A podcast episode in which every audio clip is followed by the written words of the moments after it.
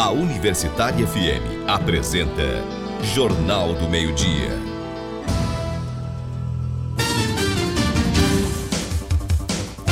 Boa tarde. Projeto Carrossel da Leitura, que incentiva o hábito de ler entre crianças do Rio Grande do Norte, desembarca amanhã no município de São Gonçalo do Amarante. Sobre a iniciativa, a gente conversa com a escritora Drica Duarte. Projeto Nosso Som nas Escolas faz festa hoje no Parque das Dunas para marcar o encerramento da temporada. No quadro Saúde em Dia, o assunto é o que fazer em casos de viroses nas crianças. Pediatra esclarece dúvidas e dá orientações aos pais. Ex-prefeita de Mossoró é condenada por se promover em propaganda institucional. E ainda, uma entrevista com o secretário do Tribunal de Contas da União do Rio Grande do Norte, Marcelo Fajardo. Ele fala sobre as 535 obras que dependem de recursos federais e estão paralisadas aqui no estado. Meio-dia, dois minutos na capital Potiguar. Jornal do Meio-Dia.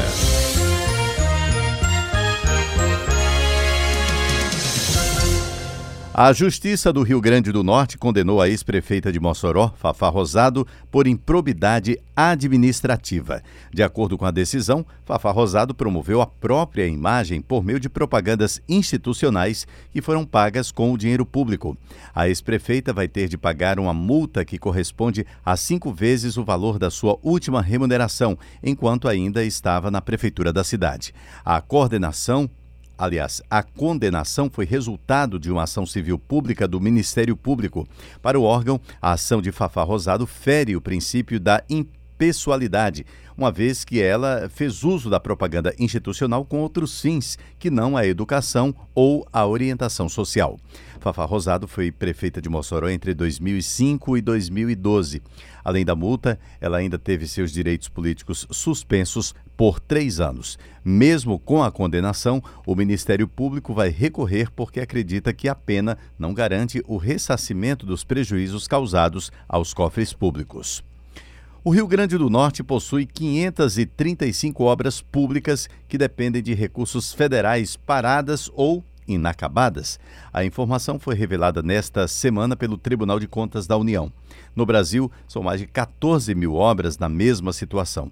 Os valores previstos de investimento ultrapassam os 140 bilhões de reais. Sobre essas obras inacabadas aqui no estado, a repórter, aliás, o repórter Manuel Ataíde conversou com o secretário do TCU, Marcelo Fajardo. Acompanhe a entrevista. Creches, escolas, obras de infraestrutura e pavimentação. Esses são apenas alguns tipos de serviços que contam com recursos federais e que estão paralisados no Estado. No Rio Grande do Norte, os valores previstos de investimento para essas obras passam de 2 bilhões de reais. Além dos recursos públicos desperdiçados, as paralisações comprometem a geração de empregos e ainda prejudicam a população, que deixa de receber o serviço que seria prestado. Para falar sobre essas obras e o impacto das paralisações para o Estado e a população, eu converso agora com o secretário do TCU, Tribunal de Contas da União, Marcelo Fajardo. Boa tarde, secretário. Boa tarde, Manuel. Boa tarde a todos os ouvintes. Secretário, inicialmente, os números e valores referentes a essas obras eles foram discutidos numa auditoria realizada pelo Tribunal de Contas da União no ano passado. Por que esses números eles só foram divulgados agora? Bom, o trabalho do TCU, ele começa a partir de uma determinação de realização de auditoria, a coleta dos números né, relativos às obras paralisadas se deu de abril a junho de 2018, e aí, a partir desse momento, houve o complemento do trabalho, que seria trabalhar os números, e depois esse trabalho é encaminhado para o relator que ele é revisado. Então isso daí demora algum atraso, demanda algum atraso na apresentação do trabalho em si. O trabalho não pode ser publicizado antes de passar pelo crivo dos relatores, né, do, dos ministros do Tribunal de Contas da União. Então eles só foram publicados na semana passada quando foi proferido o acórdão relativo a esse trabalho. E como foi feito pelo Tribunal de Contas esse levantamento de obras paralisadas? Esse problema, Manuel, ele começou muito lá atrás. Já é um problema que foi diagnosticado, foi verificado há muito tempo. E o tribunal, há cerca de 10 anos atrás, determinou que o governo federal fizesse, numa plataforma única, o mapeamento de todas as obras paralisadas no Brasil. Eles iniciaram esse mapeamento através do sistema PAC, que é o Programa de Aceleração do Crescimento, e nesse sistema concentra em termos de valores, 91% das obras do governo federal, mas não são todas. O tribunal ele pegou as informações que estavam na base de dados do PAC, pegou as informações também que estavam na base de dados da Caixa Econômica Federal, que é uma, uma outra instituição federal que tem um grande número de obras sendo gerenciadas, é, pegou também da FUNASA, do DENIT e do Ministério da Educação. Basicamente, são essas cinco bases de dados que complementam as informações da onde foram extraídas as informações que permitiram o TCU fazer esse diagnóstico. Secretário, e não apenas aqui no estado, mas no Brasil todo, muitas obras que contam com recursos federais estão paradas. Quais os motivos para tantas paralisações? Olha, pelo diagnóstico do TCU, Manuel, foram três principais motivos que resultaram em paralisações de obras. O primeiro motivo é uma dificuldade dos entes subnacionais, os estados e municípios, em gerenciarem os recursos. Muitos recebem recursos da União, mas não têm condições administrativas de fazer uma licitação bem feita, coisas desse tipo. Às vezes também tem dificuldades em prover a contrapartida necessária, que é aquela parte dos recursos que deve ser colocada também na obra pelo convenente, que é o Estado ou município. E um terceiro é, motivo bem grave é a deficiência de projetos. Muitas e muitas obras do Brasil elas iniciam sem ter um projeto básico bem feito e aí acaba fazendo uma contratação mal feita, que acaba ocorrendo uma execução mal feita e termina por paralisar a obra. E quais os principais setores afetados com essas obras inacabadas? Bom, os setores são todos os setores da sociedade que demandam obras. Né? Na saúde, deixaram de ser realizadas né, até o momento 192 obras de unidade básica de saúde. Nas creches do programa Pro Infância, 75 mil vagas deixaram de ser criadas e oferecidas à população, justamente por causa da paralisação. Além de outras obras em estradas, outras é, obras de infraestrutura, tudo são obras que acabam não completando o objetivo que, é, para o qual foram é, destinadas. Eu estou conversando com o secretário do TCU, Marcelo Fajardo, sobre as obras inacabadas que contam com recursos federais. Secretário, o senhor que citou a questão dessas creches, né? Foram muitas vagas que deixaram de ser geradas e quais foram esses prejuízos gerados para a população? Pois é, em termos de prejuízo, o, não, é, não há uma definição de um prejuízo específico, porque o mapeamento ele foi geral. São o, a quantidade de obras mapeadas no Brasil são 38, mais de 38 mil obras. E o diagnóstico do, da equipe de auditoria, eu esqueci de falar que foi executada pela Secretaria de Infraestrutura Urbana do TCU lá em Brasília. Essa equipe de auditoria da CEINFRA Urbana, ela é, verificou que 37%, ou seja, um pouco mais de 14 mil dessas 38 mil obras estão paralisadas. Né?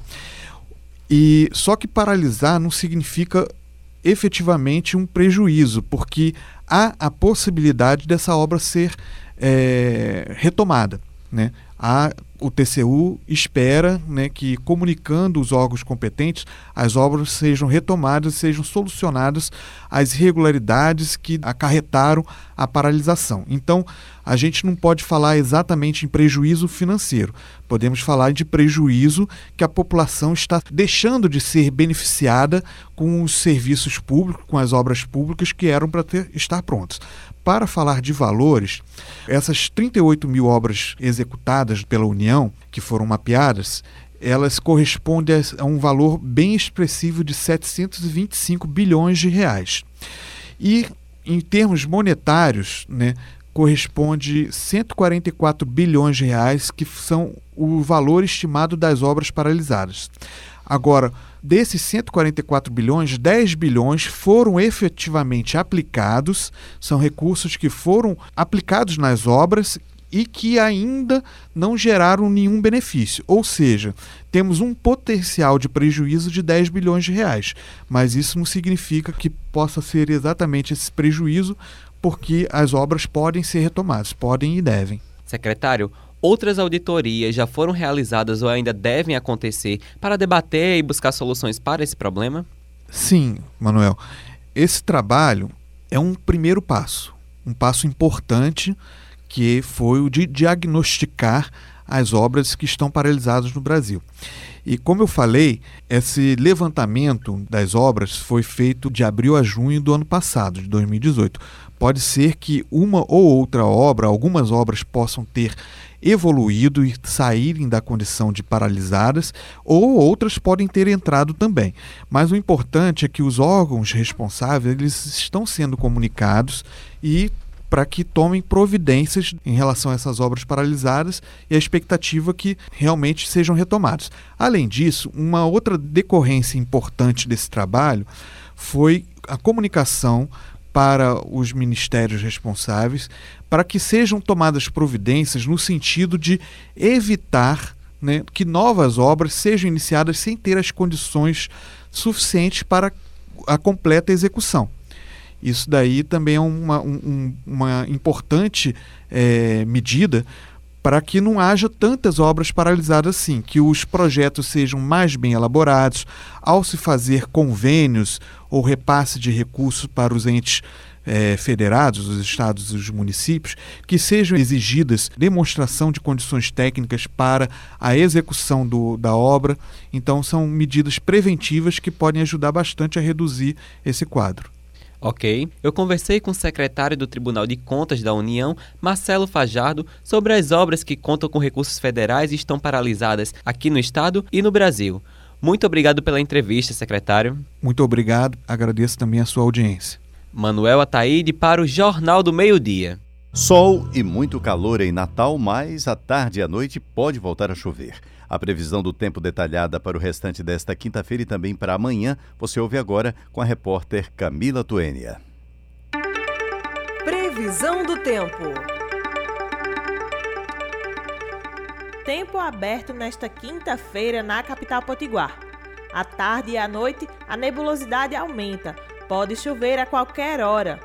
A temperatura máxima hoje é de 31 graus, com sensação térmica de 32 e a velocidade dos ventos varia de fraca a moderada. Para amanhã, a previsão é de sol entre nuvens. Camila Tuênia para o Jornal do Meio-Dia. Esporte. Vamos agora às notícias do esporte, hoje com a apresentação de Ana Laura Freire e comentários de Camila Tuênia. Boa tarde, meninas. Boa tarde, Edinaldo. Boa tarde, ouvintes do Jornal do Meio-Dia. A gente começa o esporte de hoje falando de nova contratação no ABC. Não é isso, Camila? Boa tarde. Boa tarde, Ana Laura. Boa tarde, ouvintes. É isso mesmo. O ABC oficializou ontem a contratação do atacante Moisés. Ele já jogou no Vila Nova e no Paysandu. O jogador é experiente, tem 32 anos e será um dos reforços do Alvinegro para a Série C do Campeonato Brasileiro. Falando agora das piscinas, o nadador Lucas Santos, atleta da seleção brasileira, subiu no pódio mais uma vez, conquistando cinco medalhas de ouro no Campeonato Mundial Escolar de Natação. É isso mesmo, o Lucas foi o primeiro colocado nas seguintes modalidades: 50 metros borboleta e revezamento 4 por 100 metros medley e livre. Agora passando para o vôlei, ontem teve jogo da seleção brasileira masculina contra o Canadá, vencendo por 3 sets a 2. E nos jogos brasileiros ficaram duas vezes em desvantagem, mas contaram com a força de Douglas Souza, Isaac e o Wallace para virar o jogo. O que chamou a atenção também foi o levantador Bruninho, que não estava em quadra e que podia estar sim compondo o time, mas ganhou uma folga para visitar a família. Ele também estava na arquibancada prestigiando os companheiros que estavam na disputa. Ontem também teve jogo da seleção brasileira feminina de vôlei. A renovada seleção jogou contra o experiente elenco da República Dominicana num jogo difícil. É, as brasileiras cresceram no meio do jogo, mas ainda assim não conseguiram evitar a derrota, perdendo por 3 sets a 1. o time jogou desfalcado, sem Natália e sem Tandara. Hoje elas voltam às quadras para uma disputa pela Liga das Nações. A partida é contra a Rússia às 8 horas da noite. E hoje também tem jogo da Sul-Americana e tem brasileiro entrando em campo. Às 7h15 da noite, o Corinthians enfrenta o Desportivo Lara. E às 9h30 da noite, o Fluminense enfrenta o Atlético Nacional. E esse foi o nosso esporte de hoje. Nós voltamos amanhã com mais notícias do esporte brasileiro e potiguar. Para mais informações, você também pode acompanhar o programa Universidade do Esporte, aqui na Universitária hoje, às 8 horas da noite. Muito obrigada, Camila Tuênia, pelas informações. Obrigada, Ana Laura. Boa tarde a você, ouvinte, e até amanhã. É com você, Edinaldo. Ana Laura Freire para o Jornal do Meio Dia. Muito obrigado, meninas. Durante o outono, com a mudança no tempo e a diminuição da umidade, as condições são favoráveis para a circulação e a sobrevivência de, sobrevivência de vírus. E se para os adultos esse período é complicado, para as crianças é ainda mais principalmente para as que frequentam a escola.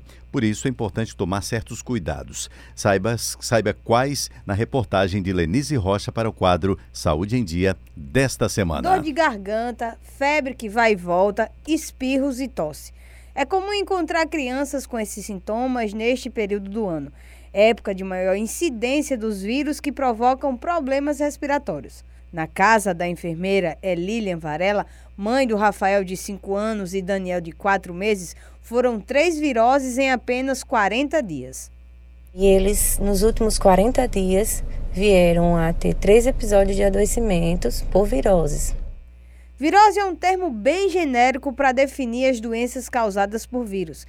Isso porque existem mais de 200 tipos de vírus que afetam o sistema imunológico de uma maneira diferente para o pediatra Rui Medeiros, é essa diversidade nos tipos de vírus que faz as chamadas viroses serem tão comuns.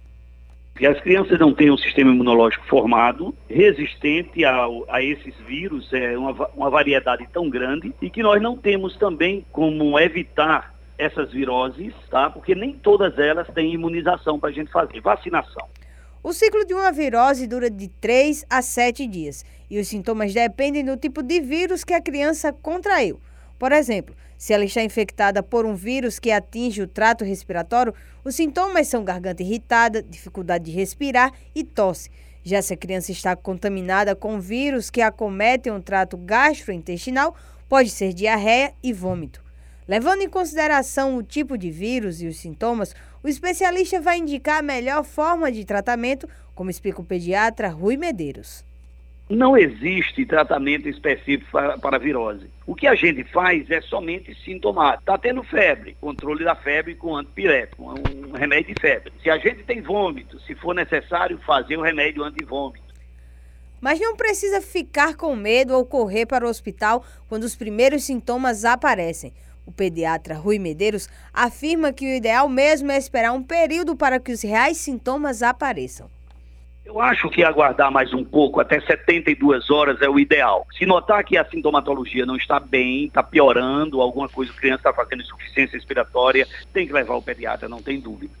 Foi o que fez a enfermeira Elilian Varela lá do início da nossa matéria. Ela preferiu esperar e amenizar os sintomas em casa.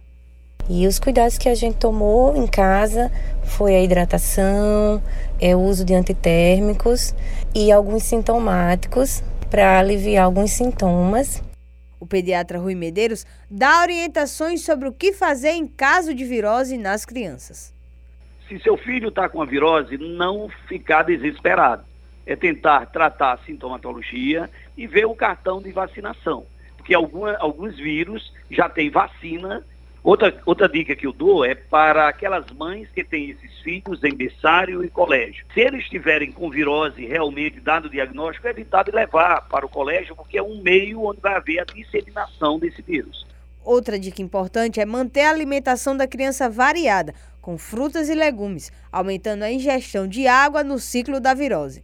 Lenice Rocha para o Jornal do Meio-Dia. Termina hoje a temporada do projeto Nosso Som nas Escolas, que leva shows de artistas potiguares às escolas públicas e particulares de Natal.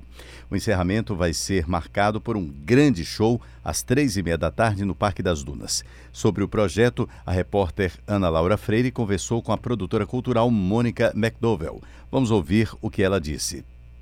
Hoje nós vamos realizar no Parque das Dunas o encerramento dessa fase do programa Nosso Som nas Escolas. Né? Vai ter o show dos artistas potiguares e também a entrega dos prêmios do concurso de redação e de poesia para os alunos das escolas de Natal.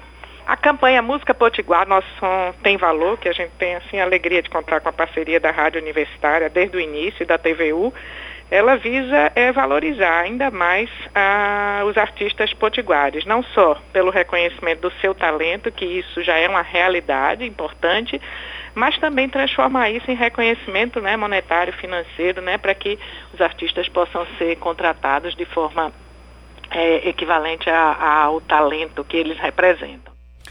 E a entrada custa apenas um real, que é o valor cobrado pelo espaço lá, o, o Parque das Dunas estudantes de escolas públicas não pagam.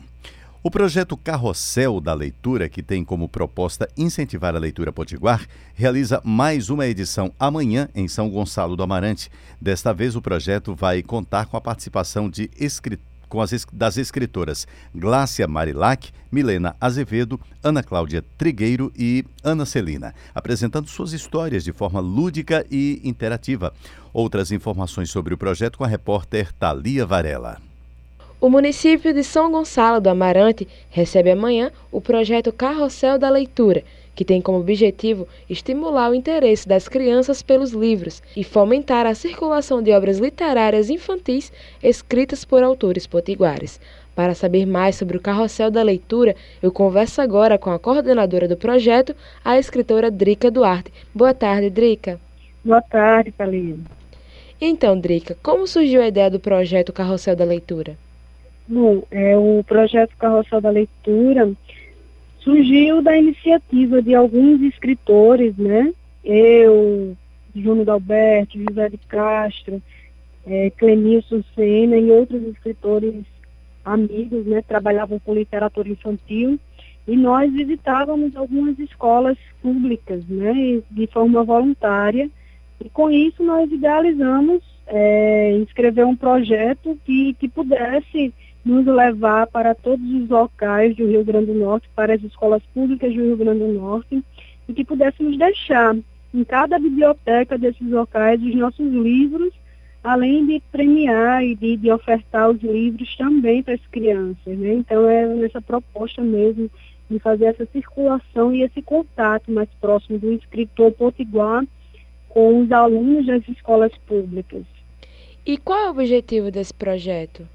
O nosso, nosso objetivo é, é cada vez mais incentivar a leitura, né, o hábito de ler, incentivar o movimento dentro das bibliotecas escolares, das nossas bibliotecas, e, e fazer com que as crianças se encantem pelos livros, né, desde cedo, desde a mais terna infância, e que o ato de ler seja realmente algo dentro da nossa sociedade brasileira. E nesta edição, Carroça da Leitura chega ao município de São Gonçalo do Amarante, não é isso? Que ações vão acontecer no dia? É, bom, em cada, em cada edição a gente está circulando com, com escritores diferentes. Então, nessa edição nós estamos chamando a edição Abraço, né? Dia 22 é o dia do, do abraço e nós vamos fazer um, um grande evento, uma menção, um abraço à literatura, né? Vamos estar em frente à biblioteca Dona Militana, aí já, já, traz, já nos remete né, grandes coisas com esse grande nome, que é Dona Militana. E vamos, e vamos ter a presença de escritoras como Ana Cláudia Trigueiro, Ana Celina também vai fazer um, um, uma contação de histórias. Teremos também a presença de Glácia Marilac com Milena Azevedo, que lançaram um livro juntas que fala sobre a amizade.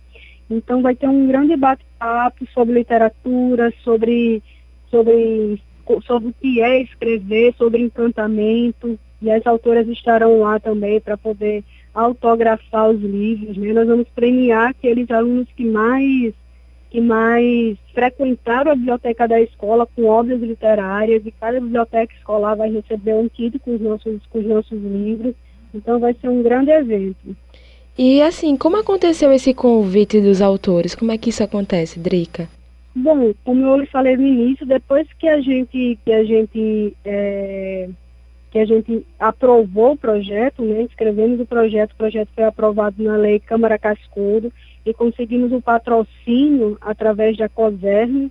Então, a COSERN está patrocinando esse projeto. A gente está circulando, está podendo circular através desse patrocínio pela lei de incentivo. Então, nós selecionamos os escritores a partir dos trabalhos que eles têm lançado, né? né? Os escritores que já lançaram livros infantis, porque é um projeto voltado especificamente para a literatura infantil. Então, são escritores que têm já trabalhos lançados dentro do nosso público-alvo, que são as crianças. Então, o projeto compra né, esses livros e a gente faz essa distribuição. Em cada edição, são mais de 100 exemplares de livros distribuídos para as bibliotecas e para os alunos das escolas públicas. E o fato de só ter autoras mulheres nessa edição foi proposital? Também, também. Nós, nós acreditamos que, que colocar autoras mulheres é uma representatividade importante para as meninas, né? Saber desde cedo que elas são capazes, sim, de, de se colocarem como escritoras, se esse for o real desejo delas, né? E, e também porque nós estamos tendo aqui no Rio Grande do Norte uma grande quantidade de escritoras. E isso tem sido positivo, né? Tanto que é, numa edição como essa, em São Gonçalo, todos os nossos autores são, são, são mulheres, né? Mas também isso não, não inviabiliza, lógico, a presença também do público masculino. Na edição passada, aconteceu que nós tivemos três autores masculinos e uma feminina que foi eu, né? Então, a gente está sempre circulando nesse, nesse sentido. Eu estou conversando com a coordenadora do projeto Carrossel da Leitura, a escritora Drica Duarte. Quais são as perspectivas do projeto daqui para frente? Vocês vão realizar outras edições? Vamos realizar outras edições sim. O projeto tem a, a previsão de passar ainda por Ceará Mirim, por Mossoró, por Caicó, por Macau. E vamos fazer uma grande ação Dia da Limpeza, que vai ser um, uma ação é, tanto literária quanto ambiental, né? Uma, uma forma da gente estar tá estimulando a literatura e também estar pensando no meio ambiente. Ainda vai rolar muita coisa aí com o nosso projeto, tá? Só, estamos só na segunda edição, ainda tem mais algumas aí pela frente. Idrica, qual a relevância de realizar um evento como esse, totalmente voltado ao incentivo da leitura para o público potiguar? Bom, a gente está trabalhando com o cerne da sociedade, que são as crianças, né? Como a gente colocou em uma das nossas justificativas é, no projeto, aquela famosa frase, é, educar a criança para que não tenha que punir o adulto, né? Então, a gente está trabalhando com formação de leitores, com formação de valores e, e, e, a relevância é essa, é a construção de uma sociedade melhor e sabemos que um dos caminhos para construir uma sociedade melhor é através da arte, é através da leitura, é através do conhecimento, da beleza. Né? O Carrossel da Leitura acontece amanhã em frente à Biblioteca Dona Militana, em São Gonçalo do Amarante. Qual o horário e como o público faz para participar? É gratuito? Bom, o nosso evento é gratuito, né? Estaremos lá com a presença de mais de três escolas de, de públicas né, municipais de São Gonçalo, mas vai ser na praça, em frente à Biblioteca Dona Militânia, às nove horas. Quem, quem quiser comparecer, é só chegar lá que estaremos lá realizando esse belo evento. Serão todos muito bem-vindos. Ok, eu conversei com a coordenadora do projeto Carrossel da Leitura, a escritora Drica Duarte, sobre a edição que acontece amanhã em São Gonçalo do Amarante. Muito obrigada pela entrevista, Drica. Eu que agradeço. Obrigada a vocês. Thalia Varela para o Jornal do Meio Dia. Agora em Natal, meio-dia 36 minutos, nós ficamos por aqui. O Jornal do Meio Dia é uma produção de jornalistas e estudantes do curso de jornalismo da UFRN. Locução e operação de áudio, Edinaldo Martins. Edição de áudio, William de Souza. Produção Lenise Rocha. Redação e reportagem Alícia Araripe, Ana Laura Freire, Camila Tuênia, Lenise Rocha, Manuel Ataíde e Thalia Varela. Edição jornalística Ana Jazielo Dantas. Direção de jornalismo Iano Flávio Maia. Direção de rádio e televisão Gorete Gurgiano. Superintendência de comunicação José Gilmar Alves da Costa. Boa tarde para você e até amanhã.